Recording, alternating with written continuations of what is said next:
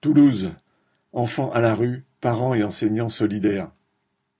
Depuis des mois, des familles sans abri dorment dans les rues de Toulouse, étrangers ou non, avec ou sans papier. Les associations estiment à plus de 330 les enfants sans aucune solution d'hébergement sur la Haute-Garonne. Des enseignants, des militants associatifs, des parents d'élèves se mobilisent pour leur venir en aide. Le plus compliqué est de trouver un hébergement car les services du 115 sont débordés. Une enseignante témoigne. J'ai appelé le 115 pour une femme avec deux enfants de trois et quatre ans inscrits à l'école. La personne au bout du film explique qu'elle vient de laisser à la rue une femme avec un nourrisson car elle n'a plus de place nulle part. Une mère d'élèves travaillant dans une maternité de la ville raconte qu'ils ont hospitalisé une femme et son nourrisson car, on savait que si on la laissait partir, ils se retrouveraient tous les deux sous les ponts. L'assistante sociale qui s'occupe d'une des familles concernées exprimait son désarroi. Même moi, avec tout le réseau que j'ai, je n'ai pas réussi à loger cette famille et j'en ai encore trois autres dans le même cas.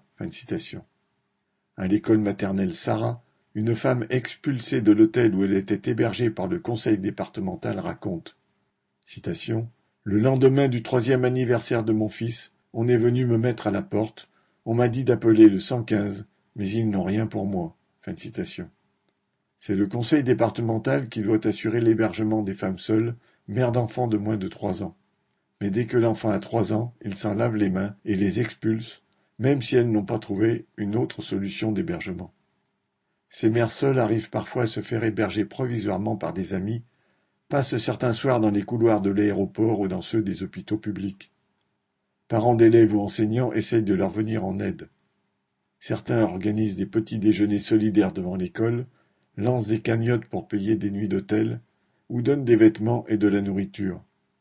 Parfois les parents d'élèves organisent un roulement pour héberger les familles. Quand tous les recours légaux, les appels à la mairie, à la préfecture, au 115 et aux autres services sociaux n'aboutissent pas, des enseignants et des parents d'élèves occupent les écoles avec l'association Jamais sans toi dans mon école. Six écoles toulousaines ont ainsi été occupées pour héberger les familles et réclamer que les services de l'État fassent respecter la loi. Qu'on soit avec ou sans papier, un enfant est censé être non seulement scolarisé, mais aussi hébergé. Les services de l'État font la sourde oreille et même menacent les personnes qui essayent de suppléer à leurs carences.